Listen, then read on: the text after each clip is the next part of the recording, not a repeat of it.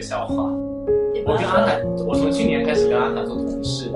就阿卡一直都会夸我，然后刚开始就我觉得，哎，心里就觉得好开心，就是那种虚荣心，你知道吗？然后后来得知，就是阿卡有一次跟我说，他说他从来没有一次看清楚过我长什么样子，就是他他只知道我的五官，就我眼睛嘛、鼻子啊、嘴巴就有该有的东西都有，但是他不知道我的皮肤，就是因为我以前有痘痘嘛，所以我会有一些痘印，他就一直都觉得哇，你的皮肤完美。就我就想说，哎，这个人有点假啊，就是夸过头了。后来我才知道，哦，原来阿塔是因为他近视，然后就他完全看不清楚我看清楚过，只是大多数时候我看不见。看不见。方的世界也是有一些美好的存在。是的，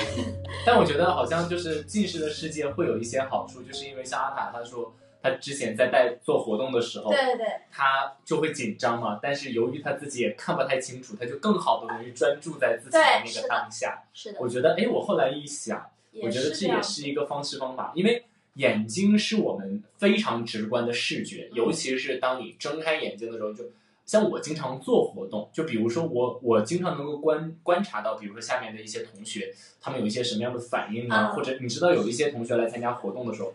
他是面无表情的，或者是他的眉头紧紧皱的，对，然后在这种情况下，我就会一直去观察这个同学他的一个参与的状态。对，对但是如果要是说明明我在这个环节里面已经到了一个哎小高潮，或者是一个 重要的然后他，还是这样。对他还是这样子，我我其实说实话，我会有一点点受到干扰，因为我想说，哎，是不是我自己有哪里做的不好做的不好？嗯对，所以说这是很其实自然而然对，其实从另一个方面就是看不清楚也有看不清楚的好处。对，其实有的时候，嗯，这个可以连接到我们的正念了，对，就是因为当我们看到某一个变现现象的时候，嗯就是这个表象的时候，我们的头脑一定会有一个直接的反馈。嗯，我们看到他眉头紧锁，然后我们就会直接的反馈到说是不是我做的不好，是，就是这种评判心又会很自然而然的升起，那它会影响我们的情绪。嗯。那这个呢，就非常自然的进入到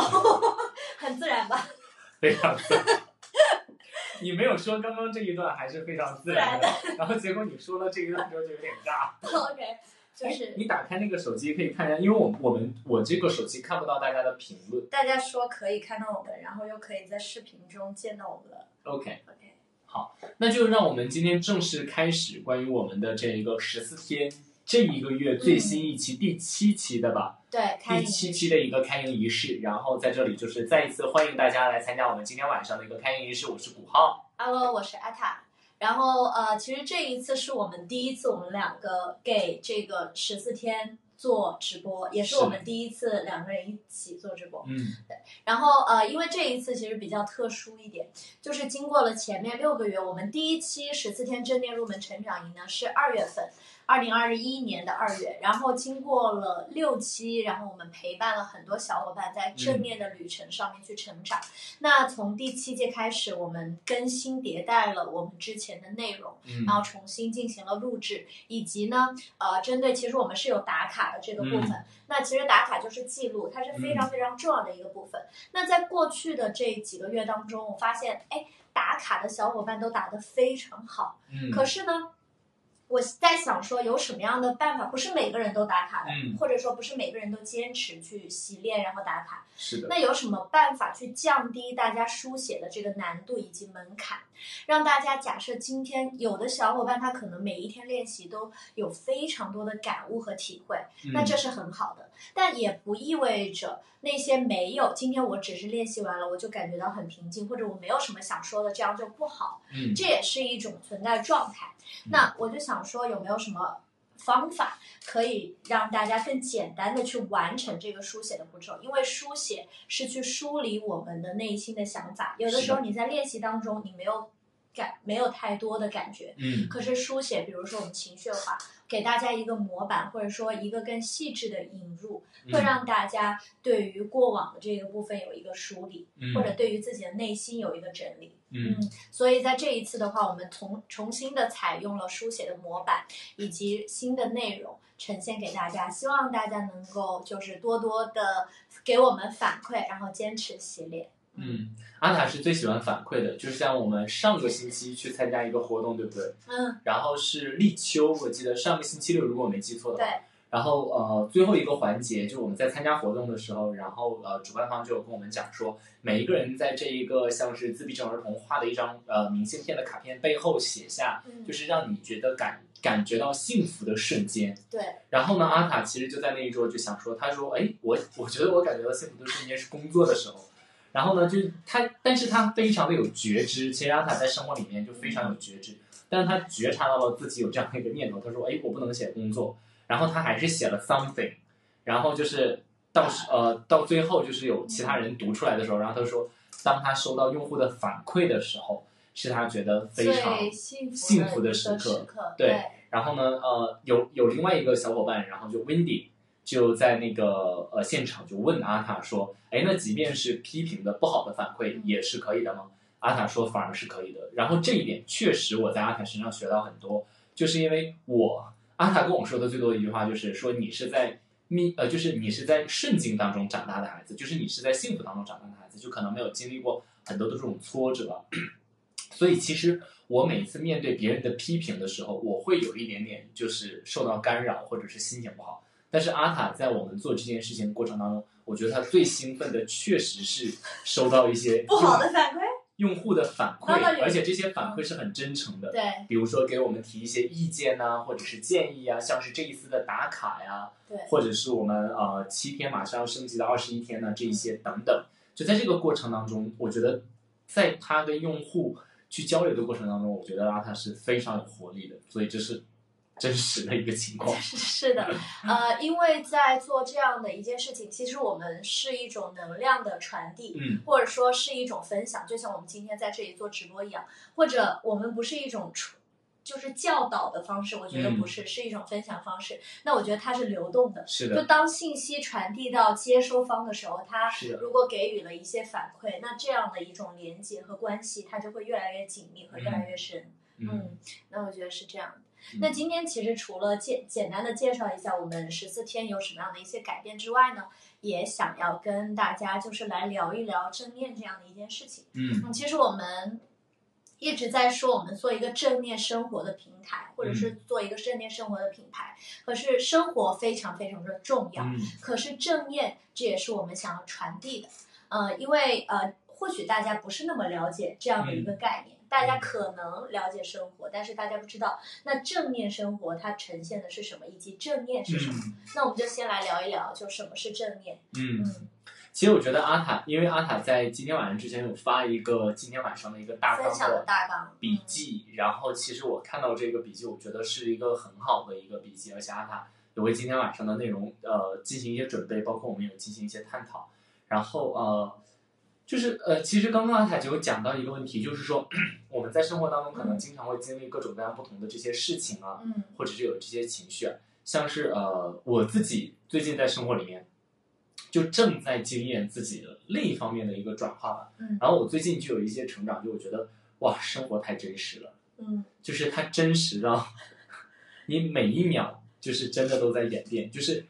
每每时每刻它对它真的就是无常，就是你不知道下一秒会发生什么。嗯然后呃，我觉得正念生活今天如果要让我做第一个分享的话，我觉得这个正念生活我会分享，就是说你生生活和正念其实是两个东西，我们每一个人都在生活，但是我们在这里跟大家分享的是一种正念的生活。那什么是正念的生活呢？我今天跟大家一起进行的第一个分享就是，你可以拥有一个能力去觉察且觉知的。客观的去观察你的生活本质，而不被你的生活所牵制或者是带走。我觉得这是我今天分享的第一个点。嗯。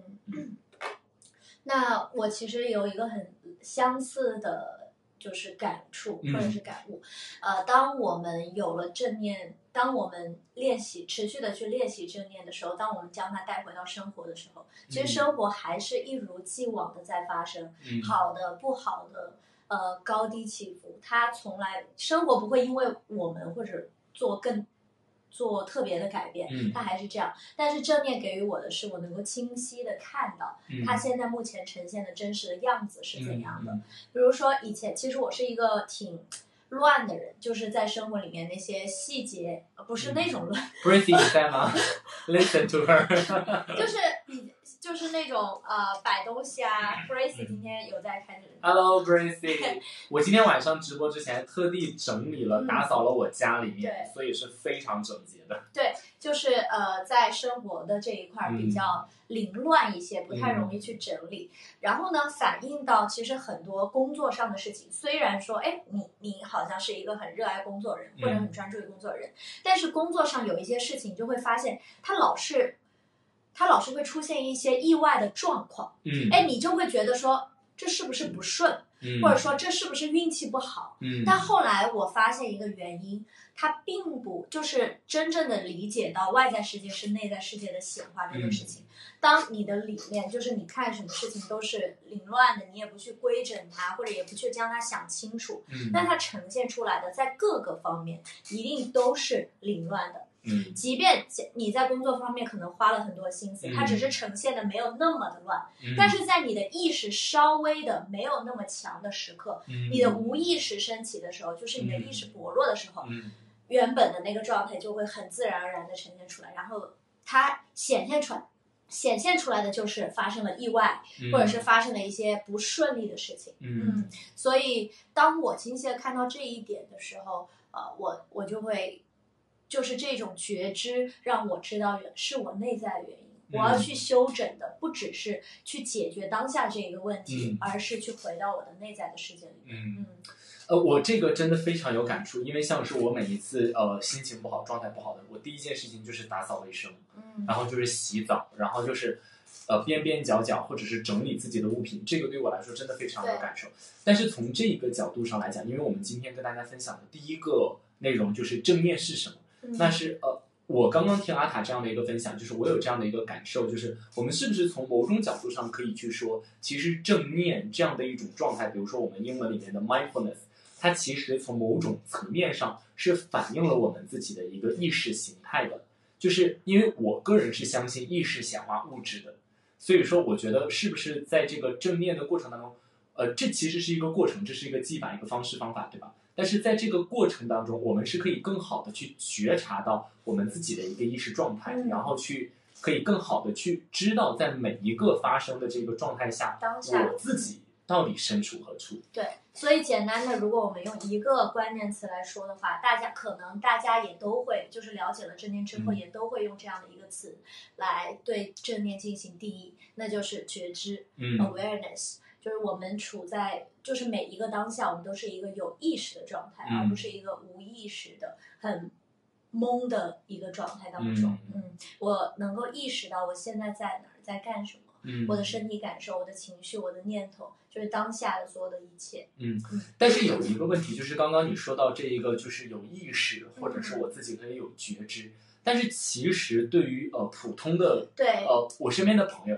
比如说像是有一些朋友，他不会觉得自己没有没有意识，识，这是对，他他是我觉得大部分的人现在，尤其是都市啊，在超一线、新一线的这些年轻人，或者是自对自己生活有要求的人，其实大部分的人在一种或者我们说内卷的这一类人，其实他们有一个特质，就是我希望就是自己内在是有一个动力的，是想要去向上的，或者是想要去进步的。所以说，对于这一部分的人，其实我觉得，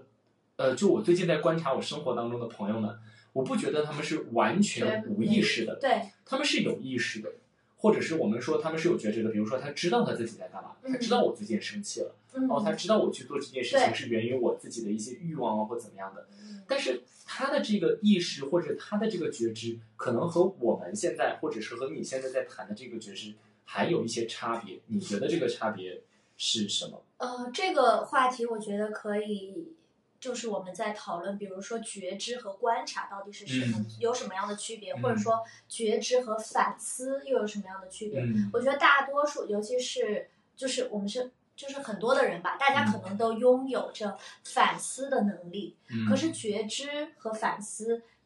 有什么样的区别呢？嗯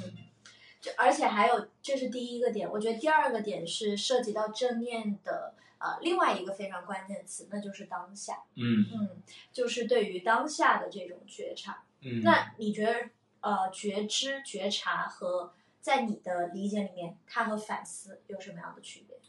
呃，今天阿塔来之前，然后阿塔就有看嗯卡巴金的一个视频，然后他就有问我，就像在英文当中的 awareness，然后 attention，然后还有呃 investigation investigation，然后或者是刚刚你说的那一个观察 observation。或者是 reflection reflection 沉思反思，对，嗯，其实这一些对于我个人来说，我觉得今天当我再去仔细的嗯去观察这一些词的一个细微的变化的时候，我有一个非常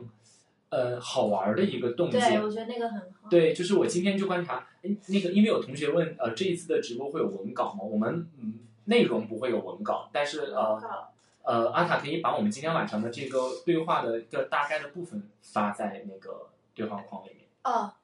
好好好，你继续说。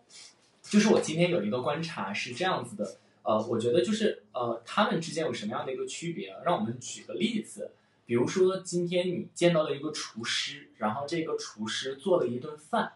然后这个厨师做一顿饭之后呢，当他告诉你说，嘿，你看我做了一顿饭，其实这个就是 attention，就是我、让你注意到这里，嘿，你过来看，我做了一道饭。那当他当你自己拿筷子夹这个菜呀、或者是夹他做的这道呃佳肴的时候，嗯然后你在看里面有什么食材的时候，其实我觉得这个过程就是 investigation，就是我在调查，或者是我有一种在探索的感觉，就是哎，这里面到底有什么？那我觉得 observation 像是观察，就是我在一个旁观者的角度去看待，哦，呃，这个厨师，比如说阿塔今天晚上做了这道料理啊、或者是 Dante，对吧？傅成宇做了这道料理，那这是一个观察，或者是刚刚的一个 reflection，就是可能我在吃完这顿饭了之后，我再回味这顿饭，哦，那可能是我对这一顿饭的一个呃感受，或者是我的一个状态。那到底什么是 awareness，就是所谓的觉知呢？而且觉知一般，当我们在谈论到正念的时候，都会谈论到这一个觉知、觉察，对吧？awareness 这个词，那到底它是什么呢？其实就像是卡巴金有在讲述的，他觉知其实是对这一件事情本身的一个 holding，就是它并不是 doing，它只是 being。然后我听到他这一句话之后，我就突然之间看到了一个画面，嗯就是同样的一个厨师，他做了一道菜，哦，那 attention 就让我注意到它，那 investigation 就是让我品尝它，observation 就是让我观察它，以及 reflection 是让我回味它。嗯那到底什么是 awareness？然后我突然之间就意识到，awareness 就是盛这盘菜的盘子，嗯就是今天可能这个盘子里面装的是这个厨师所盛出来的菜，那明天或者是当有下一个人，这个盘子本身是不变的，跟它里面所承载的什么东西是没关系的。它可能盛的是菜，它可能盛的是米，它可能盛的是水。所以说，不管它里面所承载的是什么，对于它本身，它就只是一个承载物。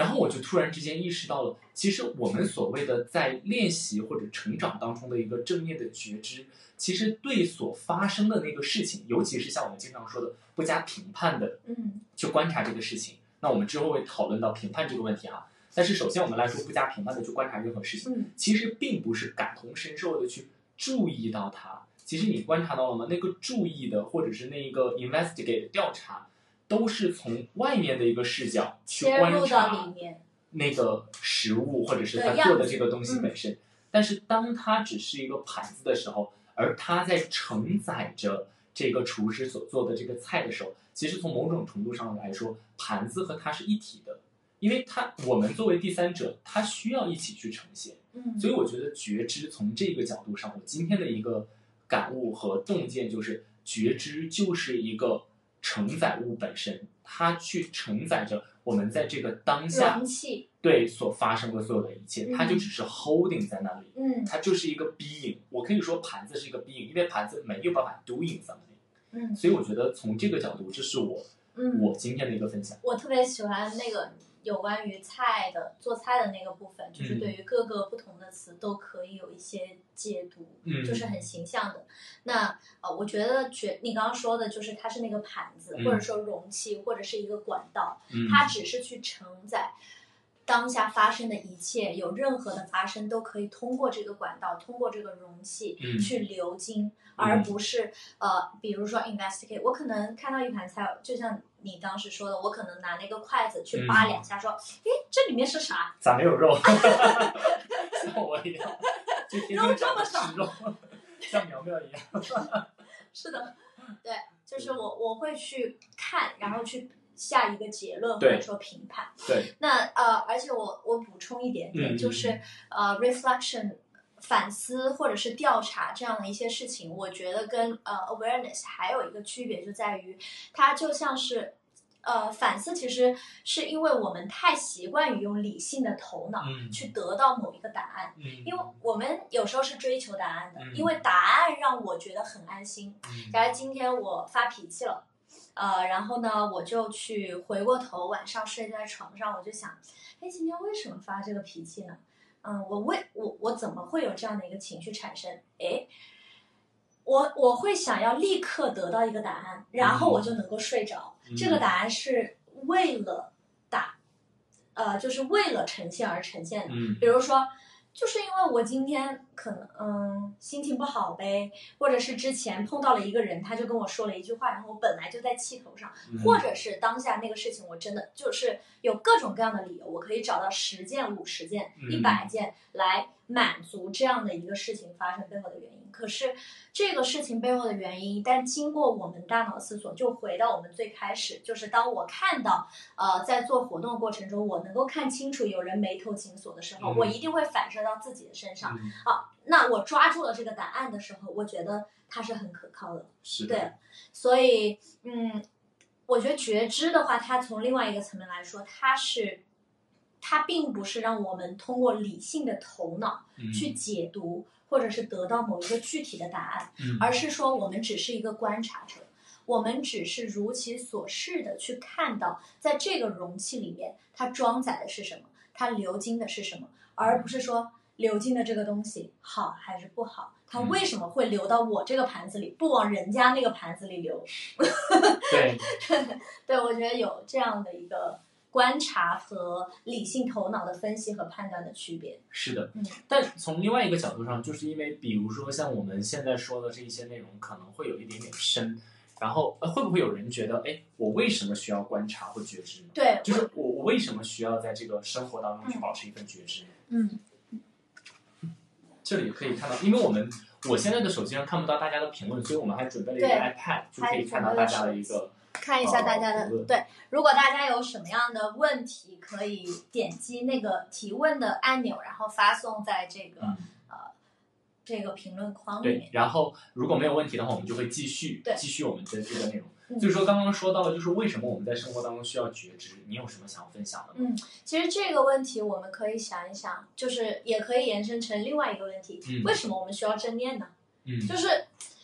这个就回到我我们当时写的那一篇文章，就是正念是无用的嘛。嗯因为呃，为什么需要觉知？它约等于为什么需要正念？那约等于为什么需要正念？其实你你问这个问题，比如说你今天你不会问你今天为什么要吃饭啊？嗯因为你觉得我是必须要吃饭的，吃饭对于我来说是一个必需品。嗯，那当我们问出任何一个事物，你为什么需要这样做的时候，你嗯。你你的潜意识或者说你背后的这个意思就是说，我不要它也无所谓，是的，对我为什么需要它呢？对嗯，那所以大家的一个意识或者说我们的一个通常来讲的话，嗯正念这件事情它并不是一个必需品，嗯，我们缺少它绝对是可以活下去是的，那它到底能够带给我们什么？嗯为什么需要这一部分？那呃，说明举一个非常非常简单的例子吧，嗯因为这一个点会在我们十四天的课程里面非常深入的去探讨，嗯而且就像是在无用之用那篇文章里面。前半我写的最后一句话，就是当我们不断的去探讨正面的无用之用的时候，嗯其实我们很容易去陷入到第二个用字，嗯还是回归到它有什么样的用途。嗯，可是，呃，当我们对一个事情追求它的用途的时候，比如说今天我去上一个英语班，因为我要考雅思，我要考托福，我要出国。嗯我今天要去考一个心理咨询师证，因为我想当心理咨询师。嗯那我是抱着有明确的目的的。那这个东西呢，呃，它我我所追求的是最终的那个结果。可是是我觉得正念它的。它所有给予我们的财富，也不是财富吧，应该说给予我们的好的东西，益处，益处都在过程当中。是的，我们抱着一种啊、体验的或者感受的，或者嗯去，你可你可以带着一种一。甚至是可以，我觉得可以带着一种质疑的心情，就是我到底要来看一看这东西有啥用？对，都可以。但是我们关注的是这个过程本身。嗯啊，然后这个结果或者说它的用途，我觉得是留给大家的，因为在每一次十四天正念结束的时候，最后一天我们的书写打卡都是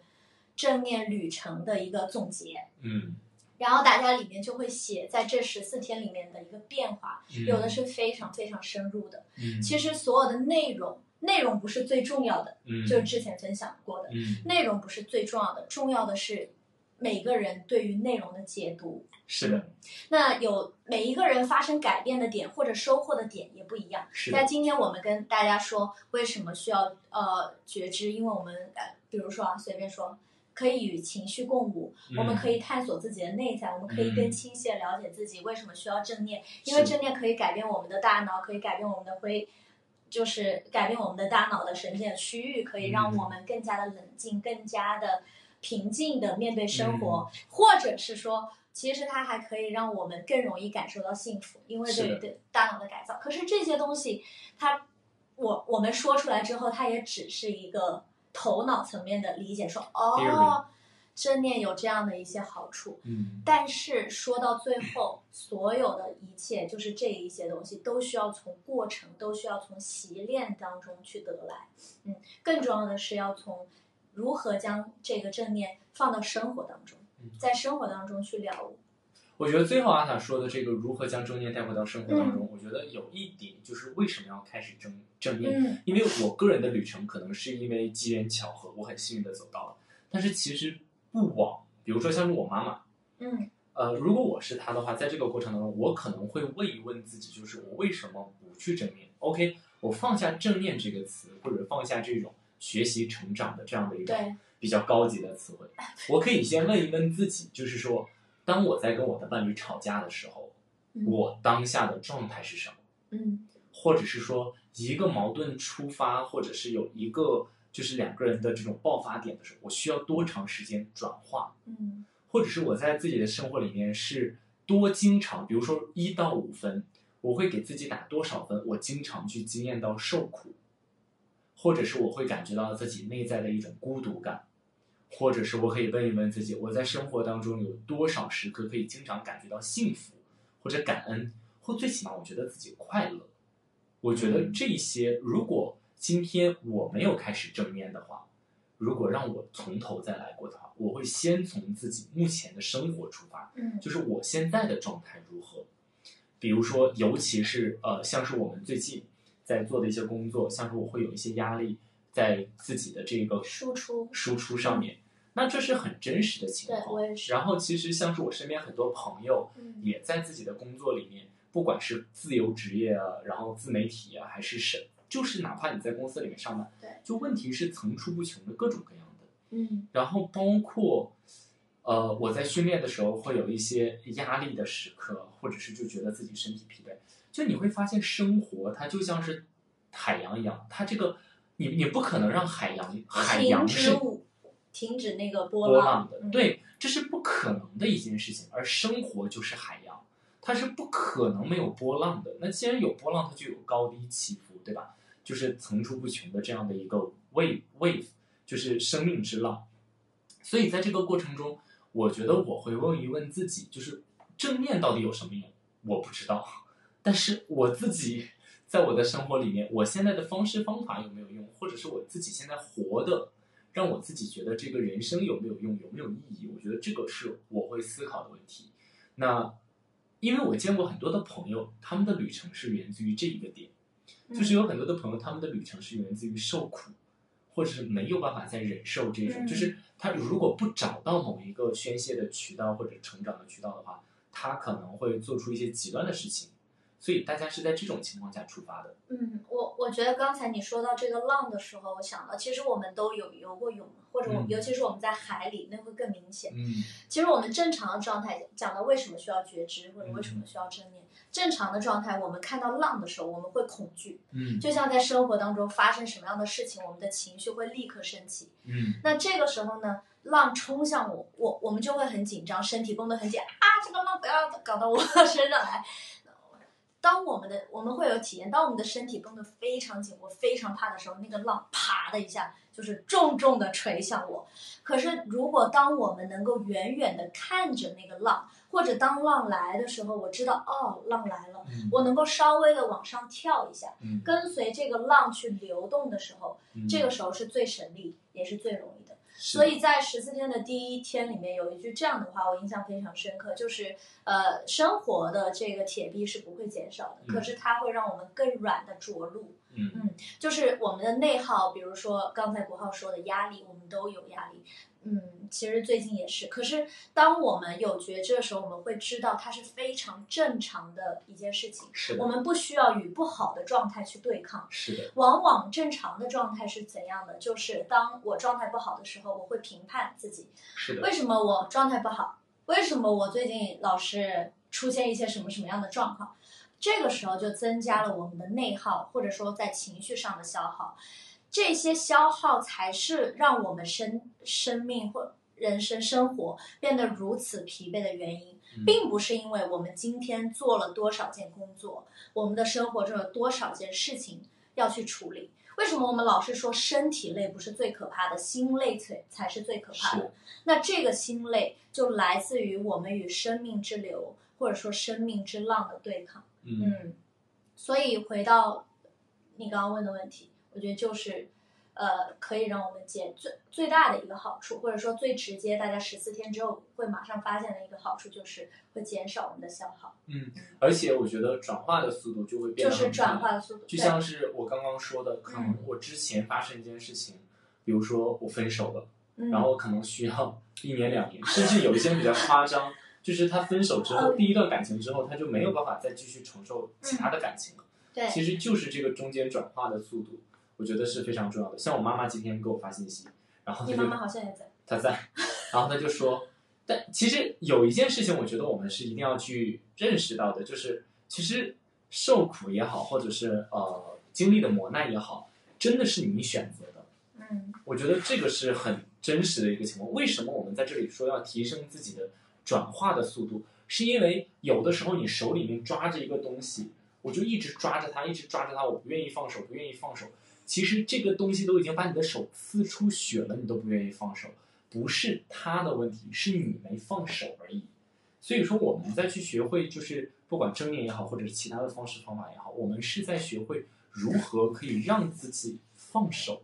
这个是非常重要的一点。嗯所有的痛苦都是源于我们不放手，我们觉得你你为我的受苦而负责，因为你我才这样子的，所以我就一直抓着他，一直抓着他，然后让我自己心情不好。其实我最近也是这个星期压力非常大，然后就经常经历很多情绪上的这种波动。然后我今天就非常的好玩的，就是我今天就有这个转化的时刻，就是我去参加了一个无用之用的午餐。Anyway。对，然后我去参加了一，就我去，反正就我去做了一件事情，然后这件事情，通常以我的脾气和性格来讲，就是如果你要是让我啊特地，就是打扮了一下，然后特地安排时间，然后我特地跑出去，然后去做一件事情，然后你你最终给我来的结果就是特别不好。特别不好，就是感觉在浪费我的时间。嗯通常这种事情在我的生命里面，就是我会非常抓狂，然后我一定会指责对方，就是这是我的一个习性，嗯就是我确实因为我的脾气，就是会有这。样的一个很固定的反应模式，是的，情绪模式。然后很奇怪的是，今天因为我最近就是正在经历一些压力啊，或者是思考很多的问题啊，就比较混乱，所以说我今天在这个情形当中，就是可能外在有这样的一个哎嗯不确定性的时候，我突然之间我就看到了，哦，好像我并不需要所有的事情都是有用的，而且我看到了其实我跟这个人在这个关系里面，我愿意，就是我没有抗拒，就是他愿意做什么？哎，他找找这里拍拍照，找找那里拍拍照，然后在这里摆一摆拍啊，就是很作的那一种啊。就我也无所谓了。然后我那一刻，我突然之间看到的就是，哦，原来就是外在发生什么不是最重要的，重要的是你自己内在的那个状态，你是如何看待它的。嗯。然后很很巧妙的就是，就是因为这样的一个事件，然后我回来之后，我下午结果我的工作状态，我的产能都非常的好，就是我非常的集中，而且非常清晰，然后整觉得整个人都在呃充电。就是我，我又感觉自己的那个状态回来了，所以我觉得今天晚上我就有一个很深的个感悟，就是人生的这个波浪是很重要的，但是有一点就是怎么样让转化发生，就是不要抗拒即将发生的事情。就比如说像是我今天特地中午出去吃了一顿饭，然后其实我特地准备好要出去吃一顿大餐，然后因为那个地方对去到了一个错的地方，然后结果我们就换了一个小餐馆，我就。就是不跟你的期望是不一样的，是的，跟我的期望完全不一样。但是我非常感谢今天中午我出去了，就我没有一直卡顿在自己生活的这个现状里面，抗拒当中。对的，就像你说的那个浪，我就尝试稍微放松一下，然后跟它 flow 一下，我就那么一下，就可能有的时候转转变就在一下一一刹那之间，就是我放松那么一下，哎，突然之间我就看到了另外一个角度。然后就只是一个很小的点，其实对我来说，但是我回我再回到我自己的工作节奏当中说，哦，我突然觉得哇，这一天都好好。对这个我也很有体会，然后我觉得这就是在生活当中最好的练习。嗯，其实呃，我们刚才说的这些所感悟也好，体会也好，其实它的确都来自于在最开始的时候，我们需要保持一定的习练，因为我们的头脑有太多固定的反应的模式。是的，就像古浩刚刚说，情绪的模式也好，思维的模式也好。嗯，我看到了这个人皱眉，一定是我的不对。这个人眼睛看向了我，是不是我今天穿错了衣服？是的。这我今天没有达到我的期望，我的时间就浪费了，所以我非常的愤怒。那这样的一些非常固定的反应模式，它存在我们的生活当中已经许久，我们很难。当今天比如说听完了这个呃直播直播啊，我知道了，我生活当中有这样的一些，有的时候它是不必要的，或者是甚至我们去评判他说。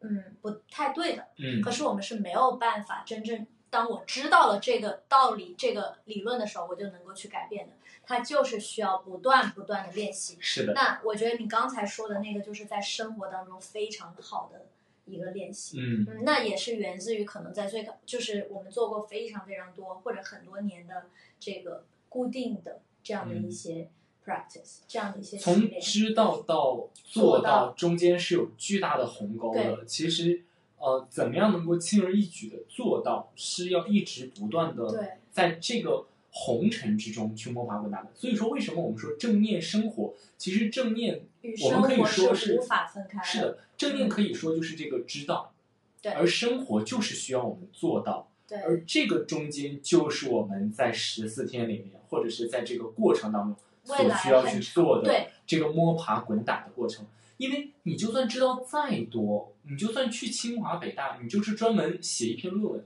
但是回到这个做到的部分，我还是跟我的丈夫吵架，跟我的妻子吵架，我还是跟我的孩子说，你以后未来一定要怎么怎么样，那也没有用，对吧？是的，就是必须要从这样的一个知道这个鸿沟跨越过去，进入到做到，我觉得这个才是有用的。像是我，我觉得呃，我。成长也好，或者是所谓的这些道理也好，其实我不太 care 这些东西。但是今天的中午的这件事情，是我比较 care 的，就是我真实的，哎，知道自己调整过来了。是的，而且你刚才说的那一个，就是有另外一个点，就是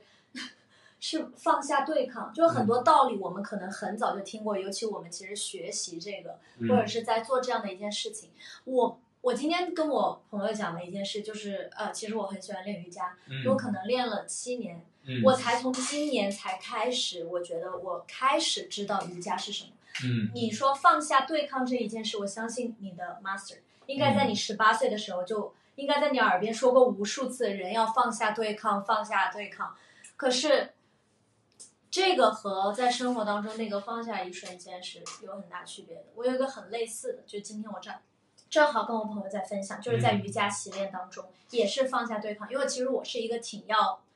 强的人，就你非常要强。对，就是我我我就是假设这个地方，哎，我比较矮，对不对？那个篮子有点高，我非要我踮起脚，我我也要去够到那个那在瑜伽当中的体现就是这个体式对我来说可能有一点难，嗯或者我今天的状态我并是并不是很想做，可是我还是会让自己去做。哎，所谓的突破舒适圈呐、或者是这样的一些话，人要自律啊。那每一次他都其实那个对抗就在产生，但是在有一次就是最近的一个瑜伽课里面，呃，我深深感受到，当我不再强迫，在那一刻老师说，如果你可以的话，你可以怎么做。可是我的身体告诉我，今天我停留在这个地方就好。我当下那一刻应该是我这么多年来第一次允许自己，嗯，因为我一直都是老师说，如果可以的话，大家可以进入到进阶的这个体式。他就如果了，对我肯定是啊，我可以做进阶的体式啊。对，但是在那一次，那个念头突然被放下了。嗯嗯，这让我想，其实我刚刚录完一个音频，嗯，然后在那个音频当中有一个点，就是正关于正念的心的准备，就是做正念之前我们要准备什么？其实不用准备什么，嗯我们只要在心上做准备就行了。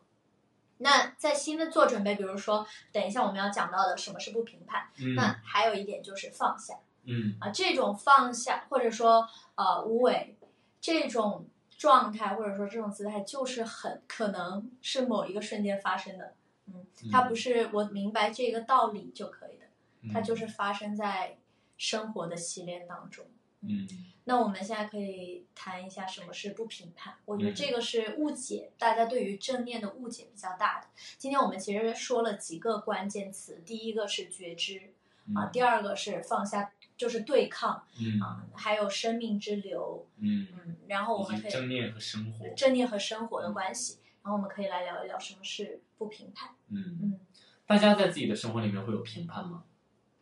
或者你觉得评判举手很多。？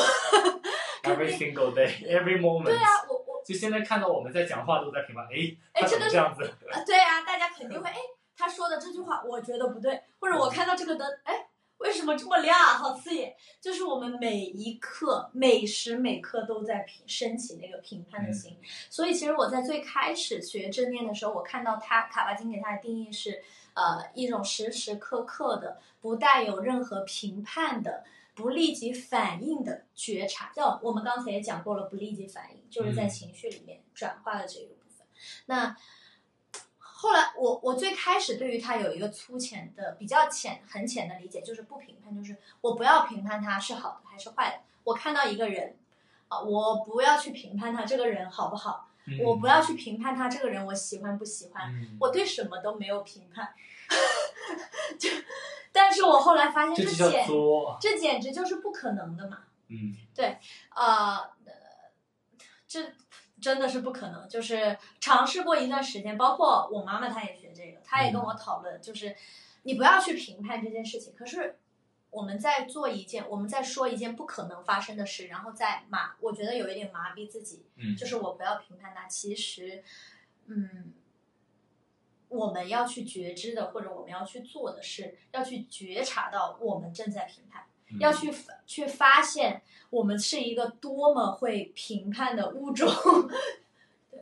其实我我这里就是因为卡巴金也有说，就是说其实、嗯呃 non-judgmental 这个是一个非常非常 tricky 的，就是它非常的诡计多端，就是因为在这一个部分非常容易呃一下子就进入到了另外一个极端或者是一个执念当中。然后我今天想给大家分享的两个点啊，就是从这个角度，希望就是你可以去重新的去看待什么叫做评判。嗯首先，第一个就是我们要去认清一下评判到底是什么。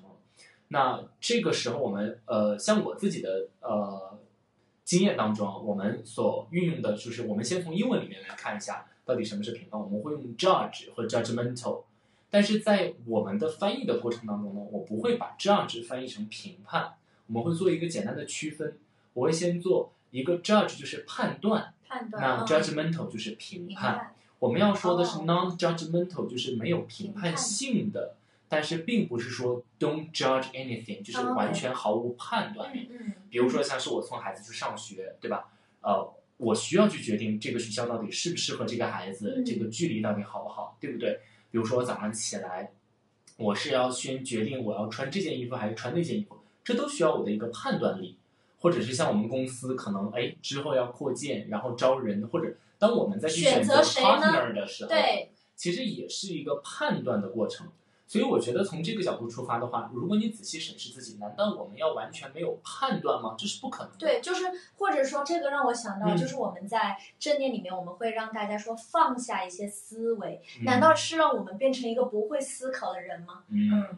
所以说，其实如果从这个角度去出发的话，我们可以观察到这个生命和这个头脑本身，它具有一些属性和特性，是它的 functional 的特性，就是嗯功能性的特性。什么叫功能性的特性？就我们需要运转在这个社会上，因此大脑产生了这个功能。嗯你想想，如果要是我们不需要这个功能去生活在这个世界，为什么大脑要产生这个功能呢？反而给我们带来很多麻烦啊。长个脑袋干嘛？对啊，我们需要去有这个判断力，比如说，哎，这个人到底适不适合合作，这个投资到底要不要去投，或者是红灯还是绿灯，或者这件事情是好是坏，对我有没有威胁，这些都需要我们的一个基础的判断力。而我们的基本的教育系统也是在教我们辨别是非，拥有一个基础的判断力，去明辨所有的是非。所以说，这是一个好事，而这也是从小以及我们的大脑和生命所培养出来的一个东西。那么，什么是 judgmental 呢？嗯就是在这个基础上，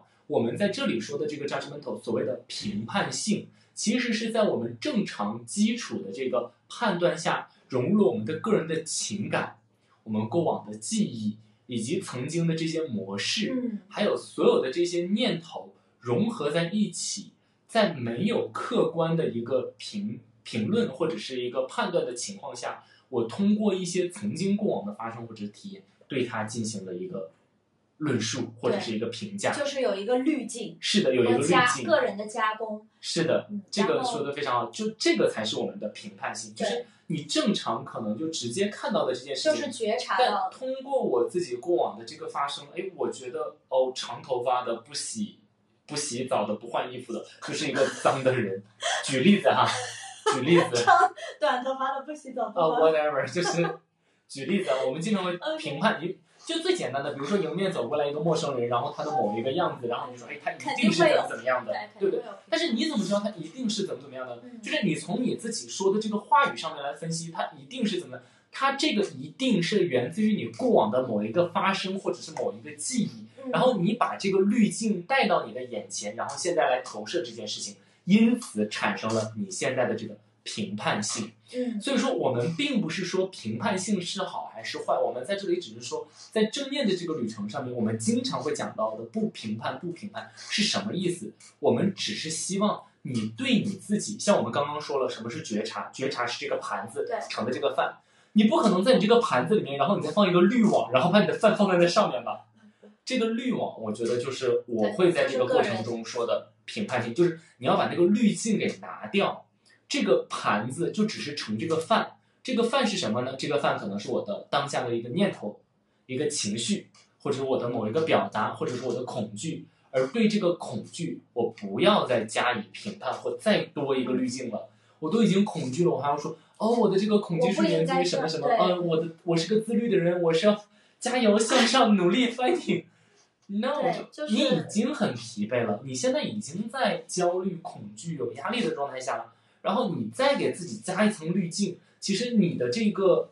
伤害是 double 的，就是 double 是 kill。这个让我想到我们很常见的生活当中很多例子啊，最简单的一个，其实我们刚才说到头脑的问题，呃，我们。做冥想也好，做正念，不是让我们不用我们的头脑，嗯或者我们的头脑就是不要去使用它，因为它会给我们很多个人色彩的东西。不是，因为脑子实在是一个非常好的东西，而是说工具是我们怎么样去使用它。因为大多数的时候，我们其实是被我们的头脑所奴役的。我们每天会有非常非常多的念头，就像不知道大家会不会有失眠的这个体验，应该都有啊。我们躺在床上，为什么会？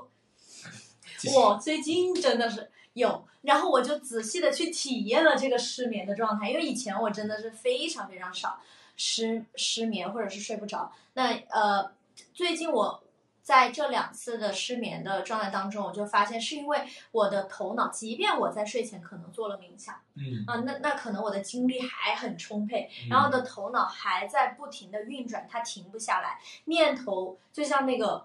高速公路的车一样，简直就是非常的忙飞驰碌，而过。对，非常的忙碌。那在这样的情况下，冥想它给予我，或者说我们去做这样的一些练习，去给予我们的是，我们知道什么时候让我们的头脑可以停下来，不去影响到我们正常生活，或者不去给予我们过多的一个内耗。嗯那该使用它的时候，还是继续的去使用。嗯那你刚才说的就是这个个人的滤镜，比如说我们在呃，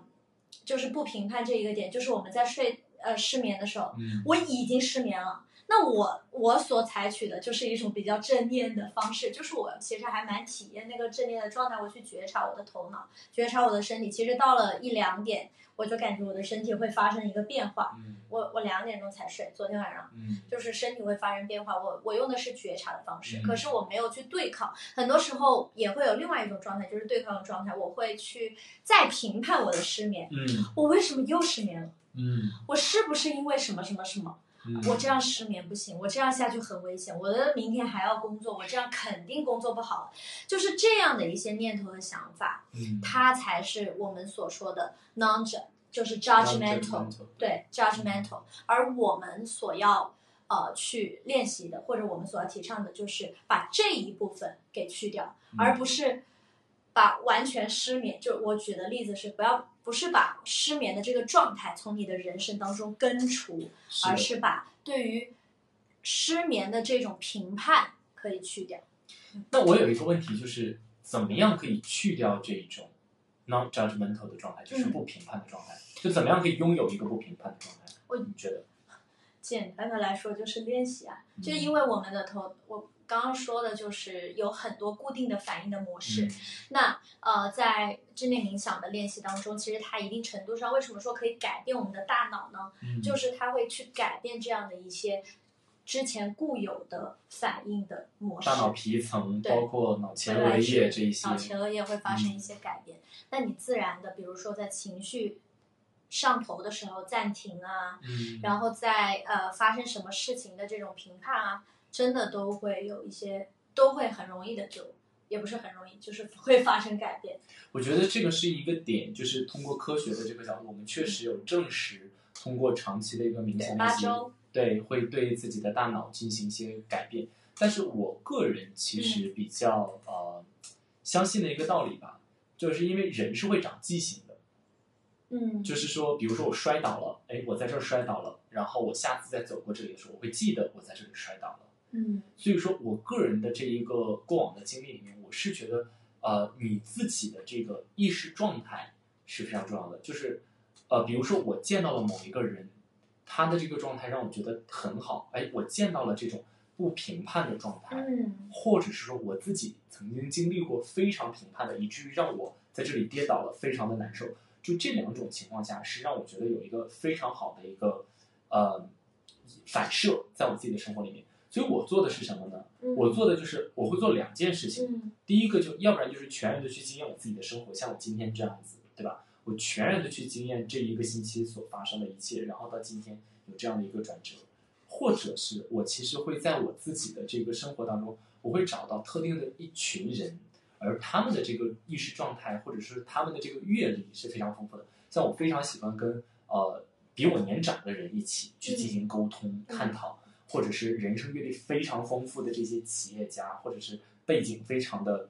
有意思的这些经验丰富的对人，那当我再去跟他们谈论这个问题的时候，你就会有，你你会有一种状态，就是你觉得他的这个意识是高于你的，或者他所见到的眼界是高于你的。那当你的这个问题在他面前再次阐述的时候，他会从另外一个维度去回答你，而那一个被回答的感觉，我觉得是非常的解脱性的。所以说，我觉得像是我们在群里面十四天正念打卡，其实就是起到了这样的一个作用。就为什么我们会开这样的一个正念生活的训练营？其实我们是在有这样的一群小伙伴儿一起，嗯然后每当就是除了我自己在经验的这个事情里面，那另外一个方面就是要有同行的人的哦同行，对，就是从他人的这个角度，比如说像是我们在过往的这六期里面，或者是其他我们的这个七天里面，经常会有同学提问题，有很多的时候我们都会看到小伙伴打卡的时候，哎，通过别人提的问题，他们的打我，的这个问题就自然而然，或我曾经的疑虑就被解解答了。其实就是这样子的，这就是同行的力量。所以我觉得有一个非常重要的就是，除了你知道哦，我在做这件事情可以改变我的大脑皮层或者是所有的这个脑情而已，那你怎么知道它改变了呢？你又没有办法把自己的大脑给打开。但有一点就是，我是不是可以真正的使用到，而且在这个过程当中，我怎么样可以让自己更好的去呃获得这样的一个功效？我觉得有一个是我会非常推荐的，就是这样的一个同行的的小小伙伙伴伴们，我觉得这个是比较重要的。对，嗯嗯，我们看一下有没有大家有什么问题吗？时间不知不觉的就来到了啊？快九点。九点了，哎，我们还有什么问题没有说没有？哎，有这个啊，在这里这里这这里，哎，有啊，就是啊、b o n n i e 问如何放手，如何放手？这个问题有没有回答？就什么啊？没回答呀，要你回答啊。如何放手？现在还在还就我们讲完这么多，你还有这个问题吗？就是如何要放手？因为这个应该是我当时在讲抓起那个的时候哦。如何放手？嗯，你觉得呢？我觉得这个问题很宽泛，嗯，就是没办法说呃怎么要放手什么？对，要放手什么？我不知道，嗯，就是但我觉得其实你刚刚的回答对于那个不评判的那个点，比如说像你举的例子是晚上睡不着觉，然后去体验以及去经验的那个过程，我觉得那一个是很好的一点。嗯，有时嗯，这个就是我觉正念跟冥想是什么关系？嗯，等一下回答。嗯，但有一个，我觉得有一个点是，当我们想我要去放开的时候，嗯，呃，这就是当我们想我一定要放下，一定要放下的时候，反而放不下对。但是我就是我一定要睡着，我一定要睡着的时候，他死命都睡不着。但是你就想，哎，我现在身体的这身体的感觉是怎样的？我脑海当中念头是什么？其实慢慢的他就睡着了。我觉得这个是一样，比如说感情里面，我就想我要忘掉这个人，我要忘掉这个人，我就是忘不掉他。但是如果我我的想法只是说，嗯，现在我既然忘不掉他，那其实我的生活还是要继续，嗯我必须要与这一段过去，或者是这一个这一段经历去和谐。对生活中前行，该过日子还是得过。嗯我觉得他就会慢慢的释然，而这样的一种看见，我觉得是需要就是带着觉知的。嗯嗯，呃，正念与冥想的关系啊，嗯呃，正念其实它是来自于最开始，它其实来自于佛教里面的正念，嗯然后呃，那冥想的话是佛教当中就是各个其实都是一种技法。嗯那正念现在我们所说的正念 mindfulness，其实它来自于卡巴金，将这个正念脱去了宗教的外衣，形成了一套较为科学的体系，就是我们现在所说的 mindfulness。嗯那有关于正念和冥想的关系，以及正念冥想和那正念冥想和冥想，其实它只是其中的一个分支。冥想里面有非常非常多不同的流派啊，不同的技法。那正我就知道大家会有这个问题，所以呢，这一次我们特别安排了后天啊，Mira Mira 非常经验丰富的冥想的老师会跟我们来嗯分享啊，冥想是什么，正念冥想是什么。我们如何去进行呃练习，什么时候练比较好，然后在练习的过程当中，如果发生了什么样的问题，呃，是什么样的一个情况，就是非常具体的关于这个技法方面的内容。嗯，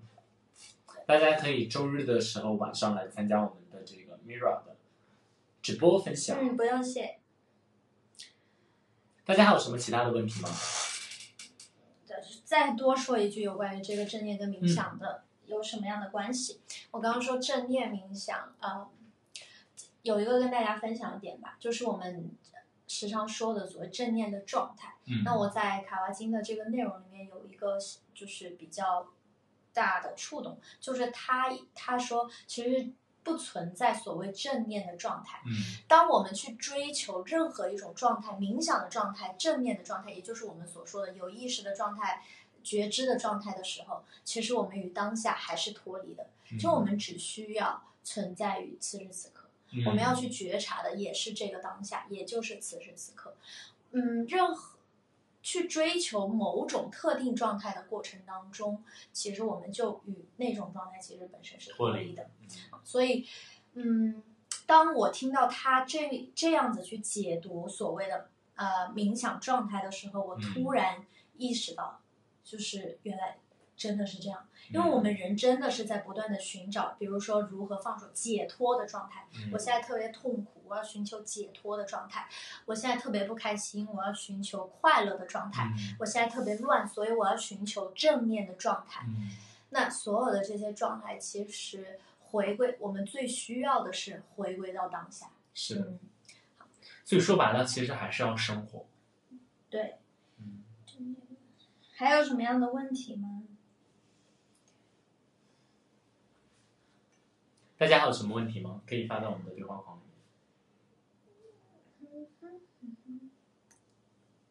哦，然后我们可以说一下，就是每天哦，怎么样学习这个十四天？那其实每天现在给给大家安排的时间，大概就是要花费你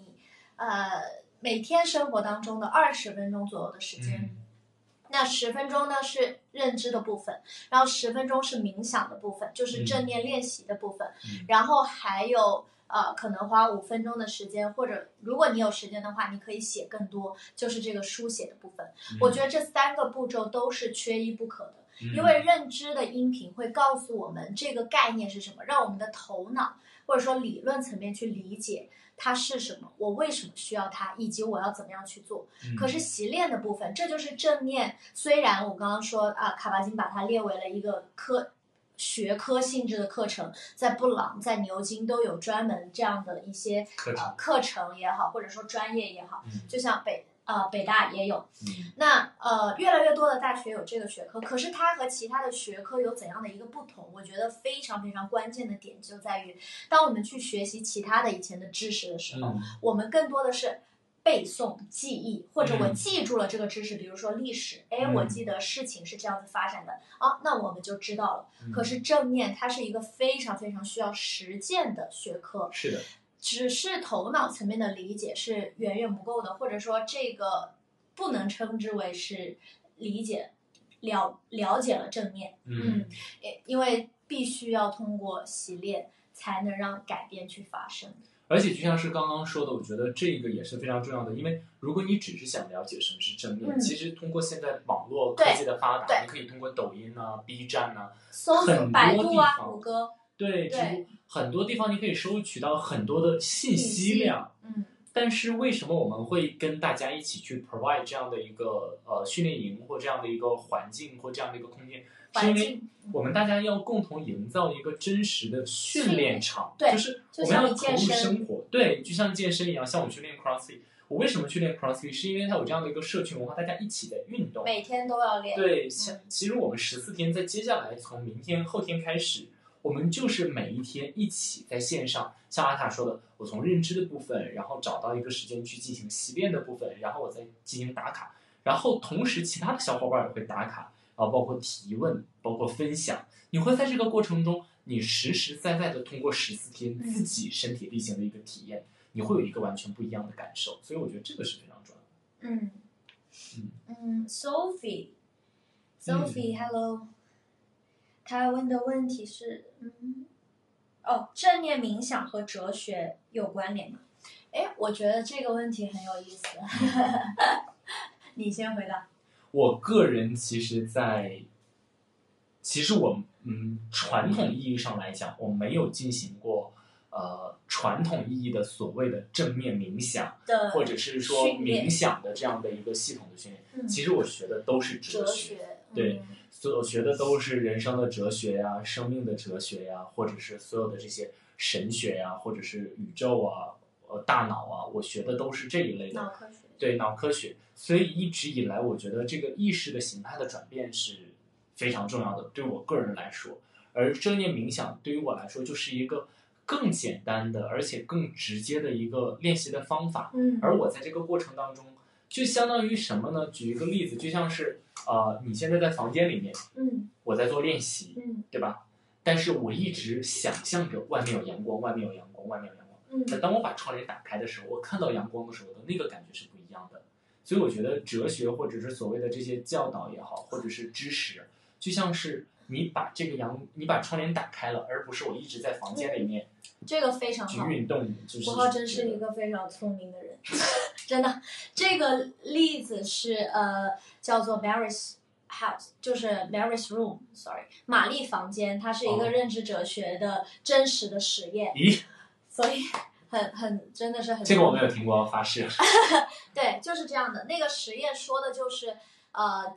在我们的正念里系列里面，嗯他有提到这样，就是当时写的时候有写，呃，这个人他从小就生活在一个黑呃黑白的房间里面，嗯他没有见过除黑白以外的其他的颜色。嗯那这个科学家给他告诉他，每天都告诉他这个世界上。呃，红色是什么样子的？嗯告诉他这个反射弧是怎样的，它呈现会出来一种什么样的效果。嗯那这个人他从头脑层面理解了红色是怎样。嗯可是当有一天这个科学家拿给他一个真实的西红柿的时候，嗯红色的西红柿的时候，他会看到哦，原来红色是这样的。嗯就是当我去理解或者我去听这个理论也好，哲他人的哲学也好，总结出来的哲学也好，和我真正自己去感受和体验、认知是不同的。那正念冥想其实是让我们进入到个人认知的一个消化的阶段。对内化的一个阶段，或者说增强我们的感受、觉知的部分。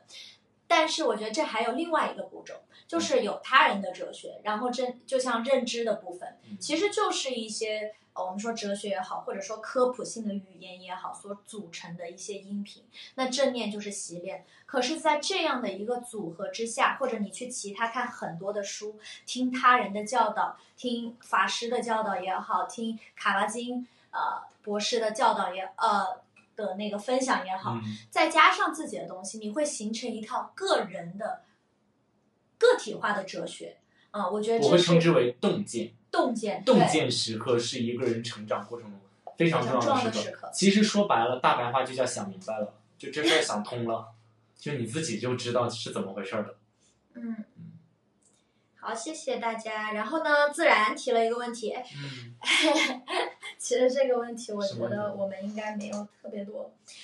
呃，正念跟王阳明的心学很类似吗？就是，呃，因为我首先要说，王阳明先生的书我是有看过，但是我不能说我深入的研究过，所以我没有办法说正面跟他是呃是不是有有哪些地方是非常相似或者是不相同的，就是因为我没有深入的研究。那和心学其实是的确是有类似的，就是近呃这我们的就像刚才说的，外在世界是内在世界的显化。那王阳明先生也有同样的话，或者他说的心外无物，嗯，和我们的正念的哲，应该说哲学吧，嗯，啊，这些东西是一样的。可是我又想说另外一个，不只是跟王阳明先生的心学很相似，其实跟佛学的教导、跟不同、跟呃跟那个。老庄的思想也好，所呃都是有很多共通之处的，所以我觉得我们可以这样子去理解，就是所谓的大道，那个道这个就是我想说的对，我知道，大道至简，就是我觉得很这是相通的，只是对不同所有的道一切路。万宗归一，就是你你到了一定的点的时候，你看到说的东所有的一切，西都是其实讲的真的都是一样的。我有一个非常深的感受，就是因为我非常喜欢《了凡四训》这本书，然后呃有一次采访当中，然后他就让我推荐一本书，我就推荐了《了凡四训》，对，然后我就在做那次采访之前，然后我就又有一次拜读了这个《了凡四训》，然后我就发现惊奇的发现，我再一次读《了凡四训》的时候，里面有很多可能是袁了凡写的这一些呃文言文也好，或者是有翻译的这些白话文也好，但是其中的道理，我觉得跟我现在所学习的这些道理，或我我这个当下所经验的这些事情是一样的，是相通的。就是我怎么看，我都觉得我是能读得懂它的，而且这个读懂和我十八岁第一次读了凡四训的是完全不一样的一个 level 对。那个时候读懂就是一种醍醐灌顶，就告诉哦，世界原来是这样的，就这么大，帮我打开了一个维度。但现在读懂就是通过自己这几年的这个经验是不一样的。嗯所以我觉得知识是有一个共通性的，它就是其实通往的这一个方向最终都是一样的。其实所有的一切，我觉得都是同根同源的。所以这是为什么我们在说要做到知行合一，这个知行对合一，我觉得最重要的是这个一字，就所有的一切最终我们都会回归到这个一这个 oneness 上面。所以我觉得在这个上面来讲的话，只能说如果他有不同的这个解读、辩解，或者是我们大家的分享，可能是在经历层面、呃认知层面，或者是背景层面，或者是解读层面的一些不同。嗯，对但是其实最终的那个源头，我觉得对我来说都是这样。对，因为我们去看，比如我最开始看很多佛学的书，嗯啊、和我后来接触到冥想、接触到正念，我会发现，诶，这就是真的是非常非常相似的东西。嗯可是，呃，每我的理解它又会不同，就是每每个人都是带着自己的就是个人的视角在看待这个世界。我所理解的这一个词和你所理解的这一个词，它可能是因为取决于你的心境嘛。我不知道你们有没有这样的一个感受，我有这样的一个感受，就是这个感受非常的奇妙。它是什么呢？就是我以前觉得我看山是山，看水是水，看树是树，后来我就觉得看山不是山，看水不是水，看树不是树。然后再后来，我就觉得看山又是山，看水又是水。哎，但是它的这个体验是这样子的哈，我给你举一个例子，比如说以前我非常害怕分别，嗯。就我非常非常害怕跟别人分离，嗯。然后后来到了一个阶段，就是我我经常经验分离，我又不害怕分离了，然后再到后面一个经验的时候，我又觉得分离是一件不好的事情，然后再往后的一个阶段，我就觉得，哎，好像没有分离，就是我人生里面好像遇到的都是同样的人，我不知道大家能不能理解我说的这种感觉，就是说，这个你跟我说过，对这个你感觉他在，他在这样子，但其实他是一样的，就是他所呈现的只是像不同，但是其实这个过程是一样的。所以我觉得对知识也是一样的，它只是可能通过不同的维度、不同的时间、不同的语言出现在你的生命当中，但是取决于你的心境如何。就像是我，我觉得我我现在的心境就是，我不管看到的是什么书，我看到的都是一样的东西，我没有看到分裂性。嗯，我看到的是整体性、关联性。嗯，我觉得这个是我要分享的，我不知道。祝大家晚安，晚安，拜拜拜。